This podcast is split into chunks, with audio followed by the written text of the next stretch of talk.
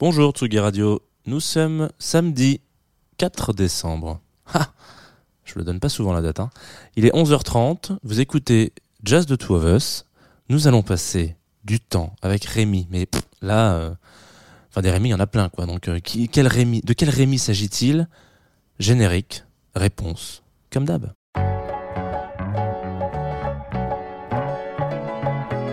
Jazz et Two of Us sur la Tsugi Radio.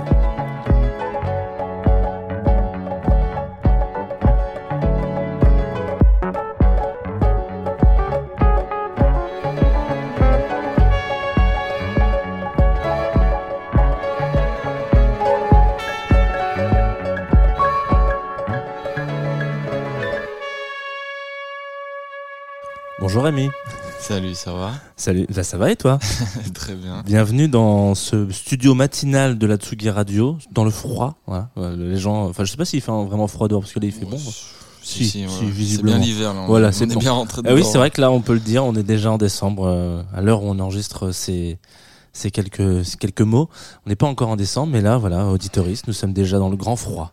Euh, alors, on va passer un peu de temps ensemble. Toi, tu as un projet musical qui s'appelle Bezo, Ouais, c'est ça. que j'ai bien prononcé. Je suis très content. C'était pas gagné, mais voilà.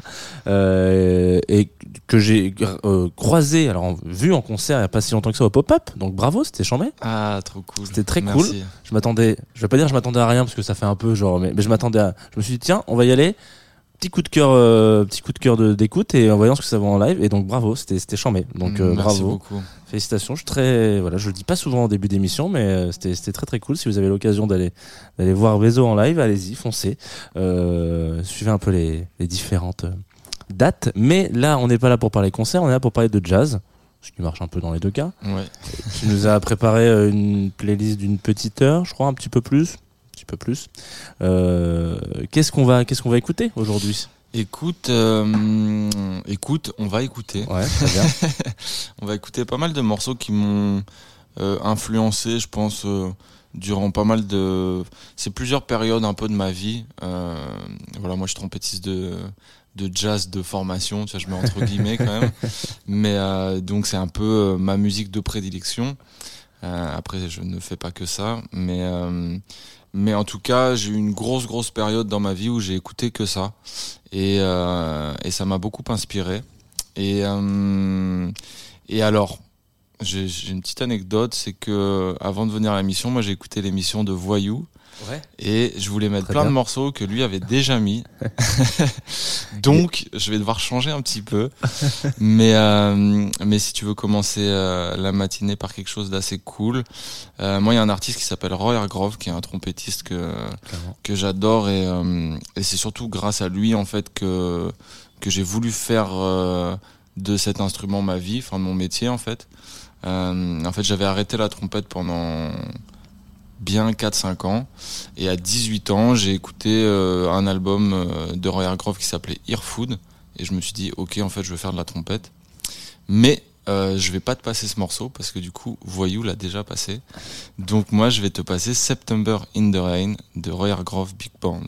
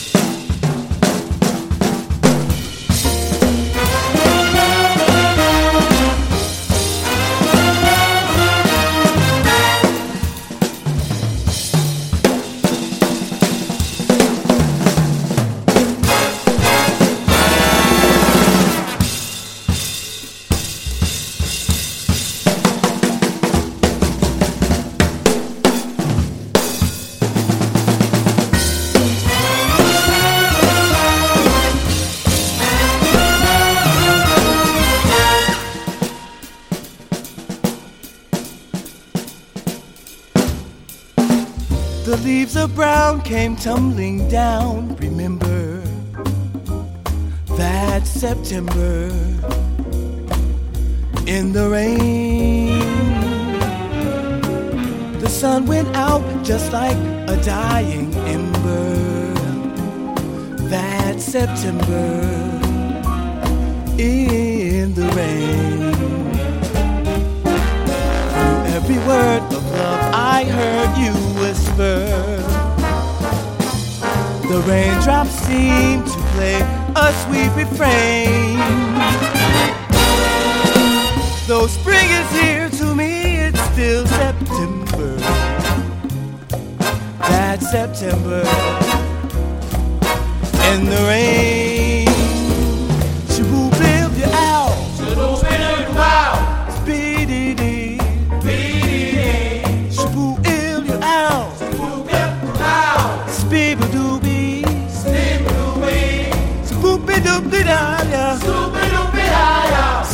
di da do.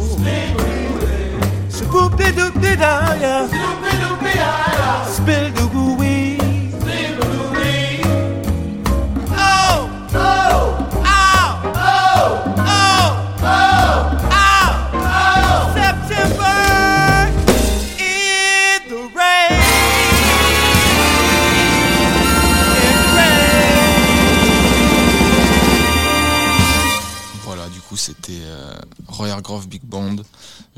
Si je dis pas de bêtises, c'est le dernier album qu'il a fait avant de décéder, mais qui datait déjà euh, un peu quand même. euh, Je pense qu'il a pas dû sortir d'album 5-6 ans avant sa mort, je crois.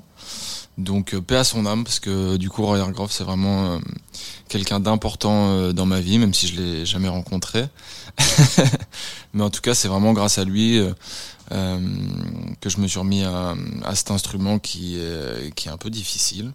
Et pour continuer euh, cette petite matinale, euh, je vais retourner un petit peu dans le passé. Je vais te proposer d'écouter Ugetsu de Art Blakey Jazz Messengers. Et alors ce morceau, c'est un morceau que j'ai beaucoup beaucoup joué quand je jouais dans les clubs de jazz il y a quand même quelques années, il y a un peu un peu plus de 5 ans peut-être.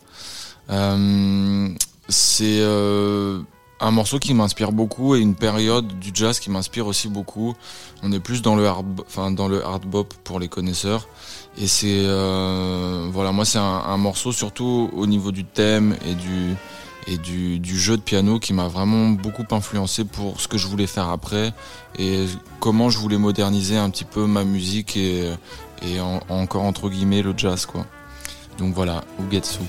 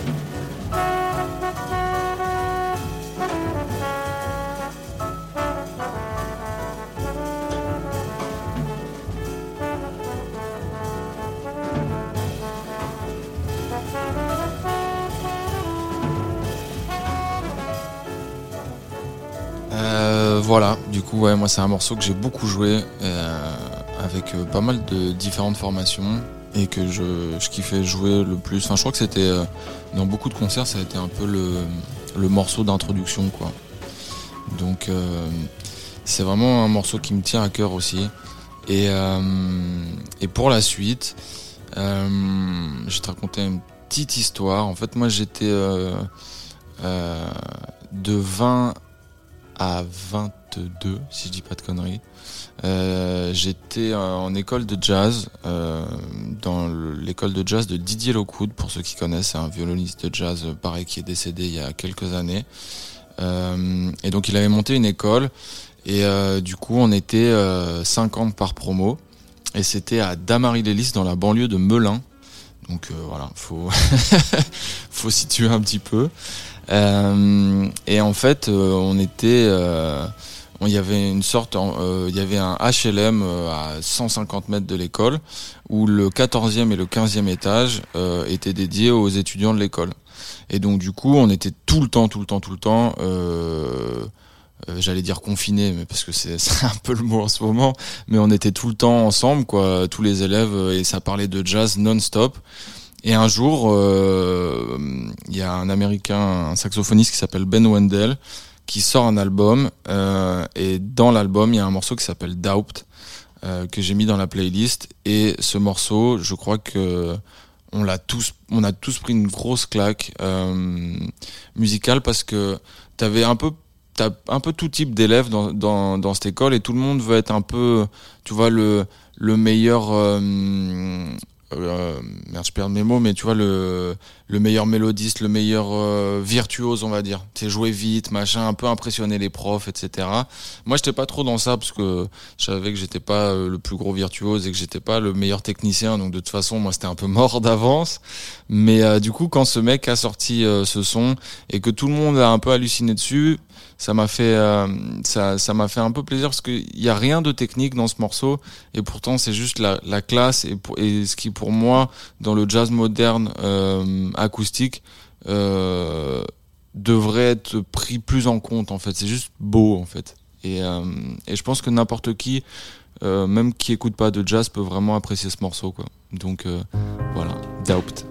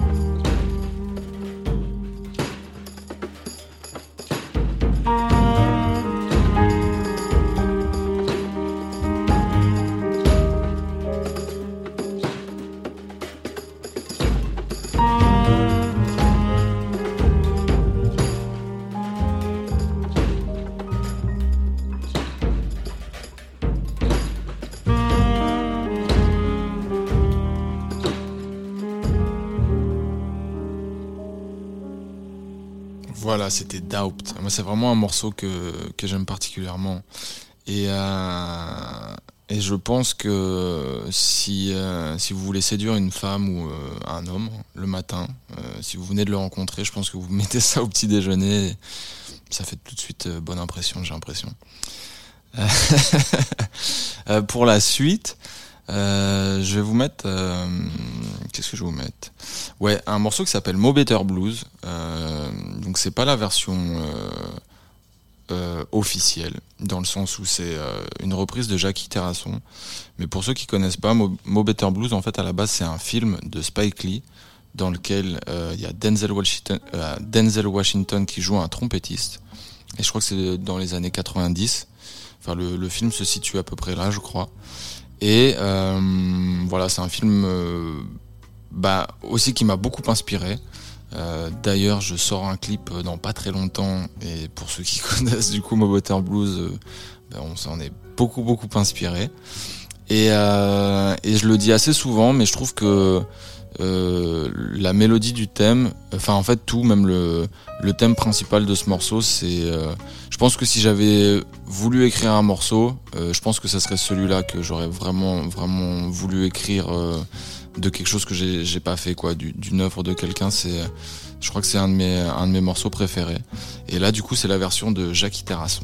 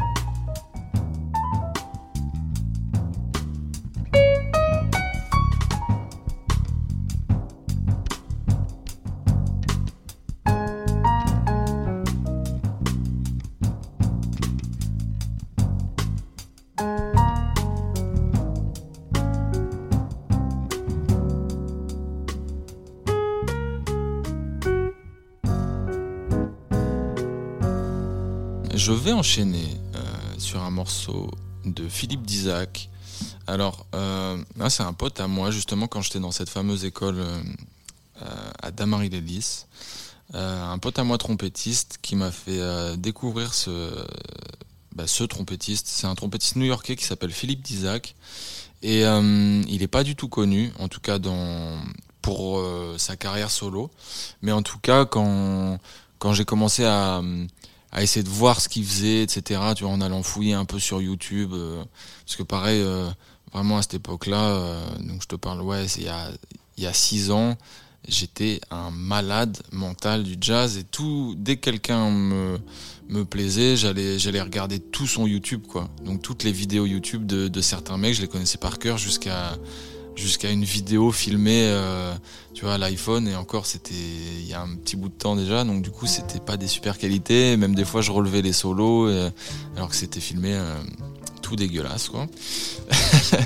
et donc ce, Philippe Dizac, c'est un trompettiste de New York qui euh, qui en fait bosse avec tout le monde, qui est dans tous les projets de New York. Enfin, tu, je le vois partout en fait.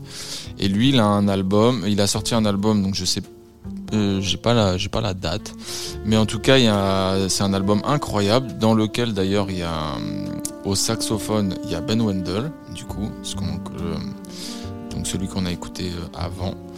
Et euh, le morceau s'appelle Jacob and the Angel. Et c'est vraiment pareil. Moi, c'était quand j'ai découvert ce, ce morceau et cet album, je me suis dit mais en fait, je veux faire ça, quoi. Je à, ce- moment-là, je me disais, ok, c'est la plus belle musique qu'on puisse faire, euh, qu'on puisse proposer. Et je trouve que c'est la classe absolue un peu d'arriver avec un projet comme ça. Et, euh, et voilà, donc je vous laisse écouter.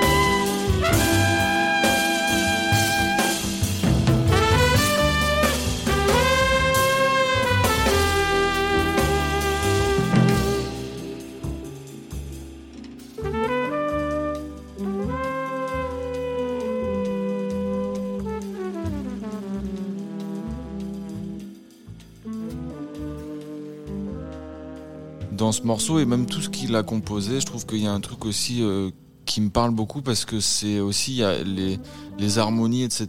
Je trouve qu'elles me font pas mal penser à des, progressions d'accords de musique de film, tu vois. Et, euh, euh, moi, ça m'a vraiment beaucoup inspiré. J'ai euh, malheureusement euh, enregistré un album qui n'est jamais sorti. Euh, C'était en 2019, je crois, où justement c'était très inspirant. En fait, mes, plus grosses inspirations, c'était euh, euh, Philippe Dizac, Christian Scott, dont je vais vous mettre un morceau après, euh, Hans Zimmer et Nicolas Jarre. Il y un peu plein de trucs, mais du coup, euh, pour le côté un peu euh, cinématographique, justement, euh, je me souviens que l'album que j'avais fait, c'était vraiment, il y avait vraiment ce truc super épique en fait dans tous les morceaux, et je trouve que dans dans le morceau de Philippe Dizac, on, ressent ça aussi sur la fin et même toute la progression. Donc c'est vraiment quelque chose que j'aime beaucoup. Et juste pour en revenir à ce, cet album qui est jamais sorti, c'est pas qu'il est jamais sorti. En fait, on a sorti juste un titre. Et après, euh, après avoir ce- sorti ce titre, moi j'ai signé chez euh, Blue Note Record. Et du coup, euh, on m'avait proposé de sortir un EP. Euh, et on m'avait dit bah l'album euh, en fait tu peux pas sortir tout l'album parce que bah on, préfère sortir un EP avant et euh, du coup sélectionne euh, 4 5 titres dedans et je leur avais dit bah non, j'ai pas envie de sélectionner dans dans ce que j'ai fait parce que pour moi c'était un truc qu'il faut écouter du début à la fin et donc il y avait 10 titres et je je pouvais pas euh, choisir dedans. Donc voilà, c'était un peu un choix de donc voilà, il est dans mon SoundCloud. Je pense qu'il y restera. non, peut-être on le sortira un jour, mais c'est pas prévu tout de suite. Et du coup, je, je te parlais de Christian Scott, euh, qui est un trompettiste euh, de la Nouvelle-Orléans. Et euh, clairement, moi, quand j'ai découvert ce mec, euh, j'ai pété un câble. Euh, je l'ai découvert sur la tournée de euh, Marcus Miller euh, pour quand il a fait refait une tournée pour l'album Tutu de, de Miles Davis. Et donc le trompettiste c'était Christian Scott, donc qui était tout jeune à l'époque. Et en fait, j'ai halluciné sur sur ce mec, la prestance qu'il avait. Parce que moi j'ai vu le live en, premier et la la prestance qu'il avait sur scène, le, charisme, même sa trompette euh, qui était euh, relevée, etc. Moi j'ai vraiment pété un câble. Et euh, du coup j'ai tout dévoré de ce mec jusqu'à à faire la même trompette que lui d'ailleurs tellement j'étais fan. Donc donc voilà. Enfin en tout cas j'ai designé ma trompette un peu dans le, la même esthétique que lui l'avait fait. Voilà. Donc c'était plutôt un hommage que je lui faisais parce que euh, il, m'a enfin en fait je me je pense que c'est mon inspiration première dans le sens où pour moi c'était euh, il y avait Miles Davis dans dans la, façon de de penser la musique c'est-à-dire toujours euh, évoluer avec son temps et je me disais que si Miles Davis était encore vivant il aurait fait de la trappe avec Asap Ferg avec Asap Rocky Travis Scott ou genre, tu vois je sais pas trop et, euh, et en fait Christian Scott c'est ce qu'il a fait et je trouve que c'est un des musiciens et des artistes les plus euh, novateurs euh, de notre génération. Et alors là, c'est pas forcément un morceau super novateur que je vais vous mettre, mais c'est un de mes préférés qui s'appelle I. Et c'est une balade que je trouve incroyable.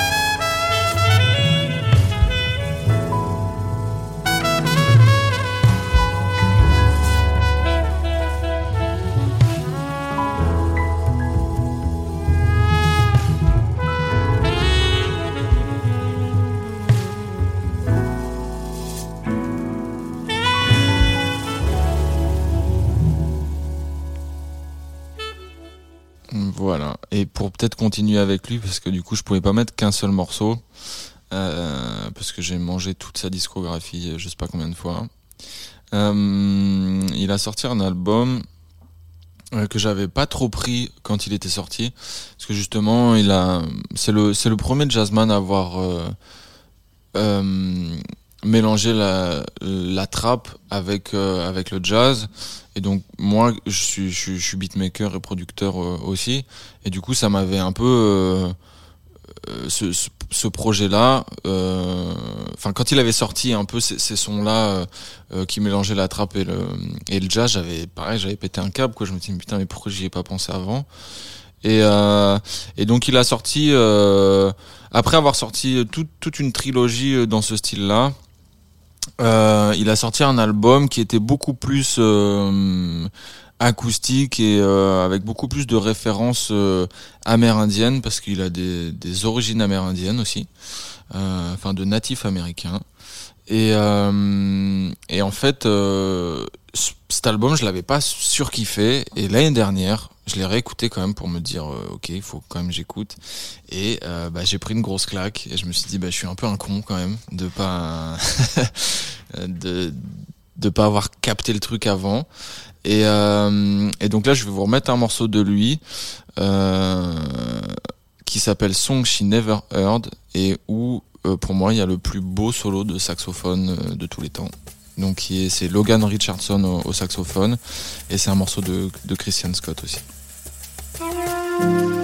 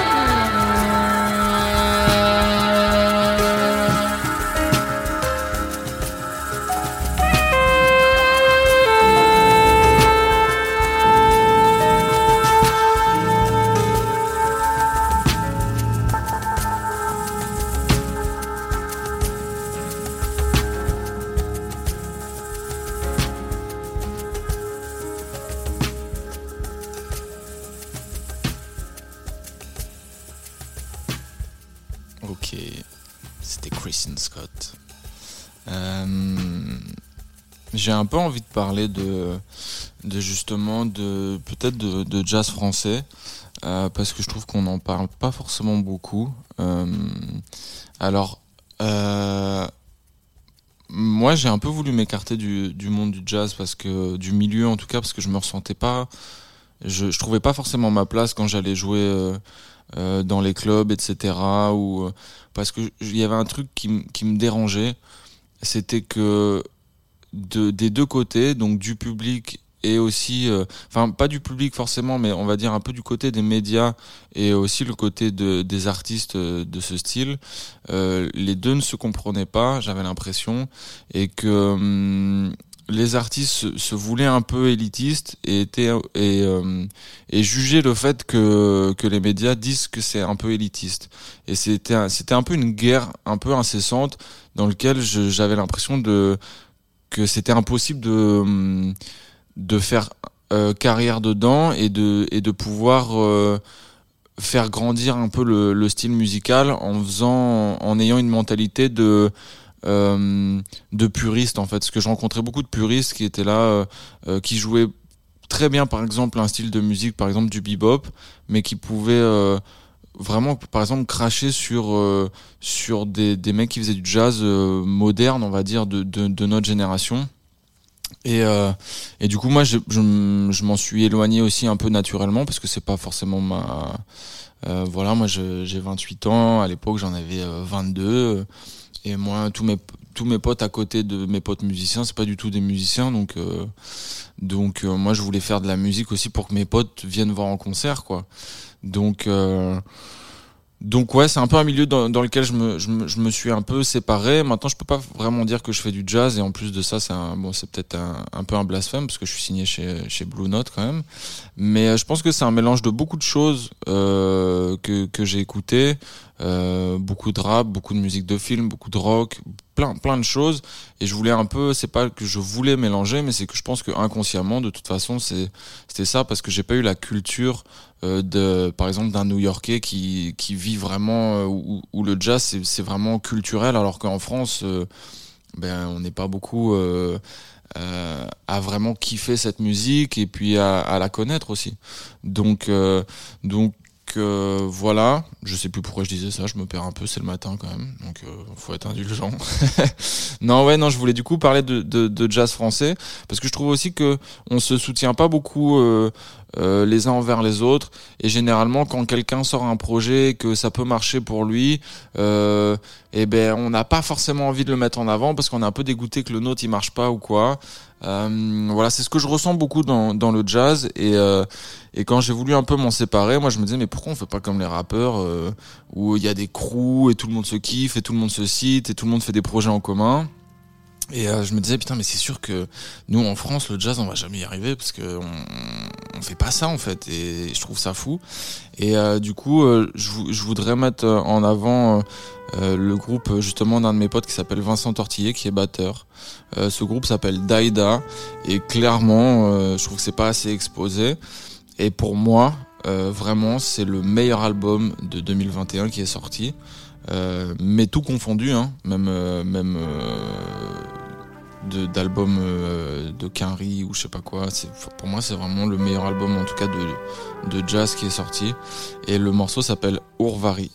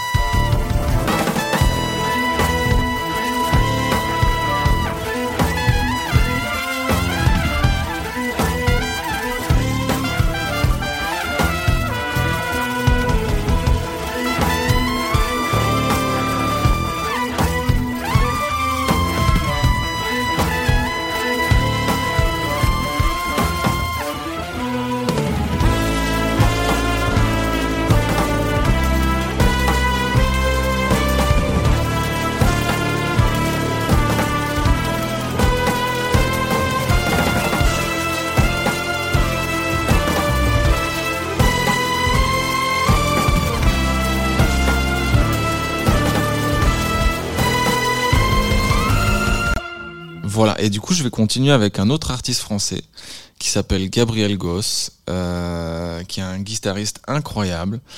Euh, le morceau que je veux mettre en avant, c'est Childhood Memories. Euh, tout simplement parce que du coup, Gabriel, moi, c'est un, artiste et un gars que je connais que j'ai, pas mal jalousé, mais dans le bon sens. C'est-à-dire que en fait, Christian Scott, dès qu'il vient en, France pour, pour jouer euh, sur scène, il appelle Gabriel pour, pour venir l'accompagner à la guitare. Donc, euh, moi, je trouve ça incroyable parce que bah, du coup, euh, Christian Scott, c'est mon idole. Mais d'un côté, je me suis toujours dit que si je, si je rencontrais ce trompettiste, euh, peut-être je me sentirais pas très bien. Et qu'en fait, c'est peut-être une, une des personnalités qui m'inspire le plus, mais que j'ai le moins envie de rencontrer aussi. Donc, c'est un peu, euh, c'est un peu bizarre. En tout cas, pour revenir à, à Gabriel, il a sorti son album Flow il y a pas très longtemps. Et moi, il m'avait envoyé euh, quelques morceaux euh, en, euh, avant que ça sorte, dont Childhood Memories. Et euh, c'est en featuring avec Logan Richardson, donc saxophoniste qu'on a déjà écouté dans un des morceaux précédents. Et, euh, et voilà, Gabriel Goss à la guitare.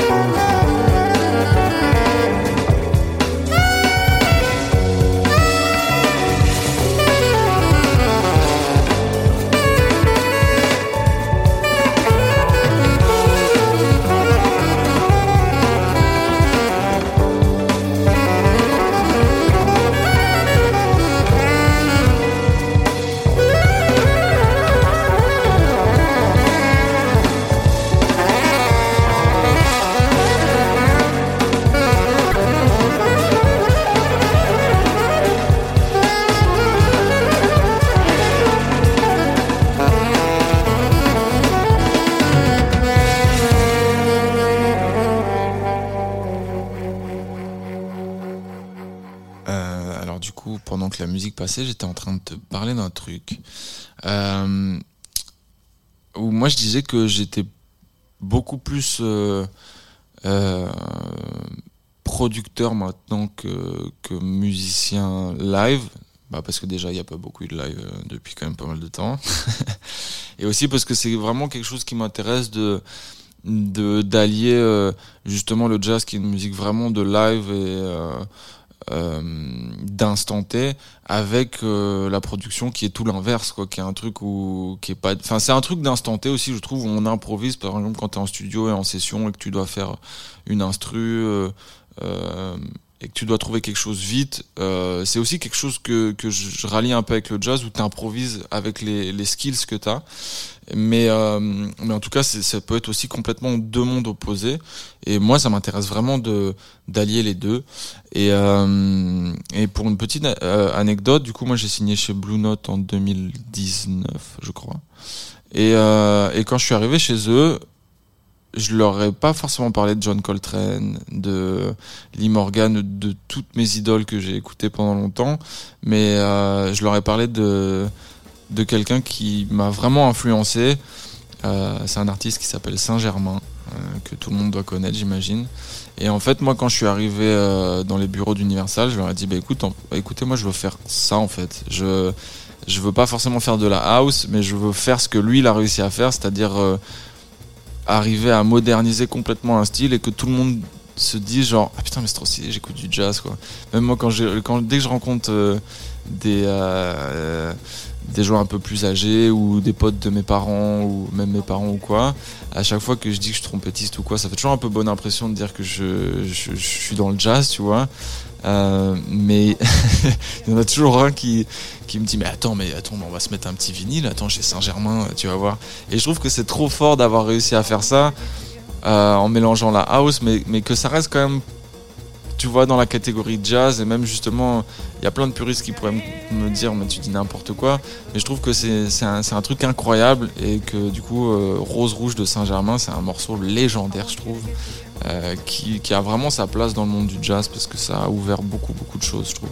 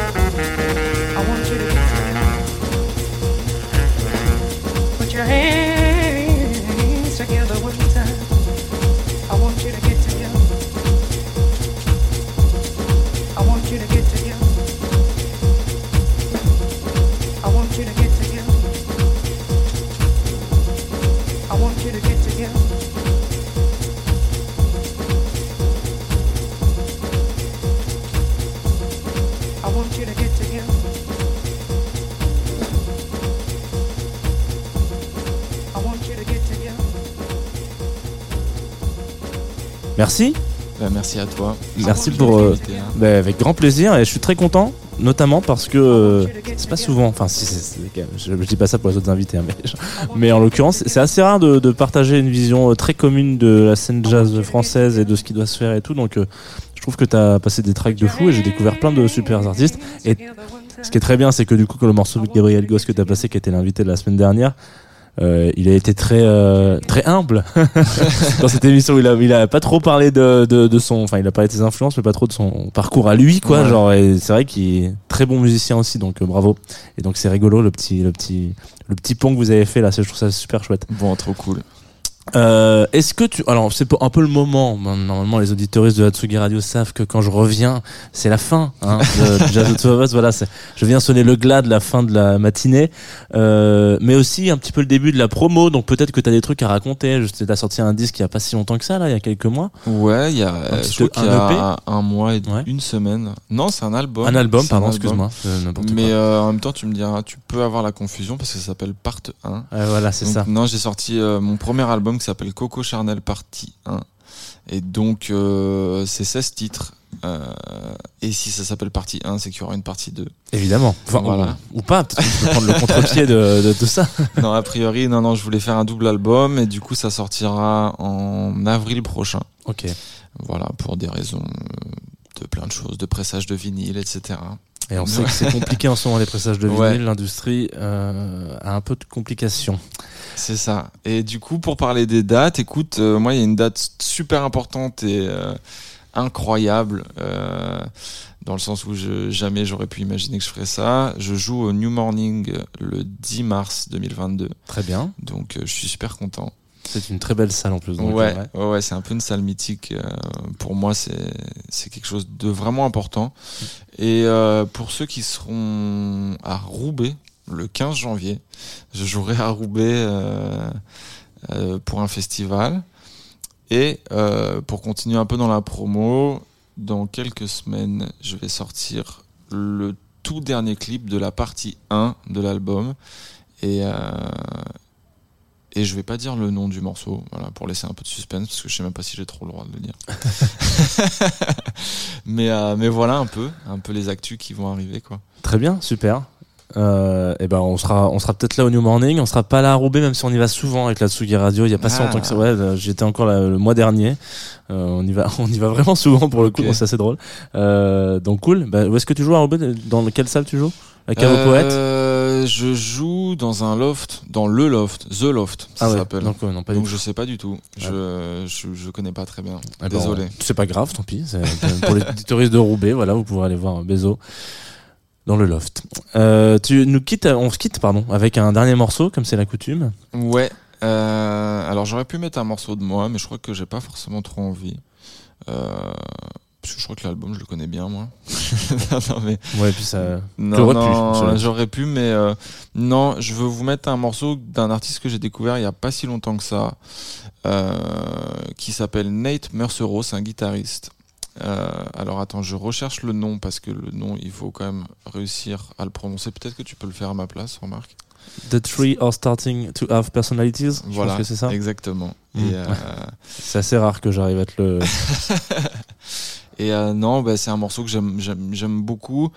Euh, j'ai été content de découvrir ce, cet artiste parce que il y a juste un petit truc. J'ai l'impression que il y a peu de projets maintenant actuels de jazz euh, où je suis vraiment super curieux de les prendre et justement moi j'écoute plutôt forcément des plus des anciens projets ou quoi et dès que je tombe sur un peu une petite pépite je suis mais l'homme le plus heureux de la terre je me dis mais c'est trop bien qu'il y ait des projets comme ça je suis trop content euh, parce que bon c'est sûr que c'est pas un projet radio mais euh, mais en tout cas euh, En tout cas sur Tsuki Radio, ça y est. Complètement.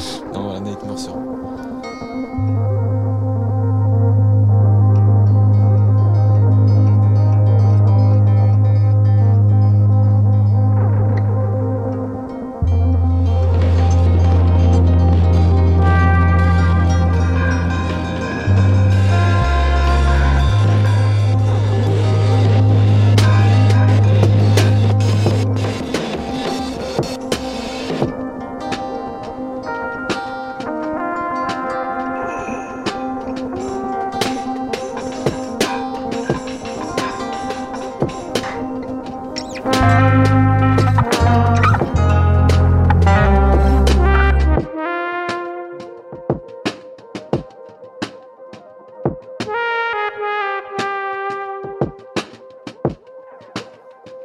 Thank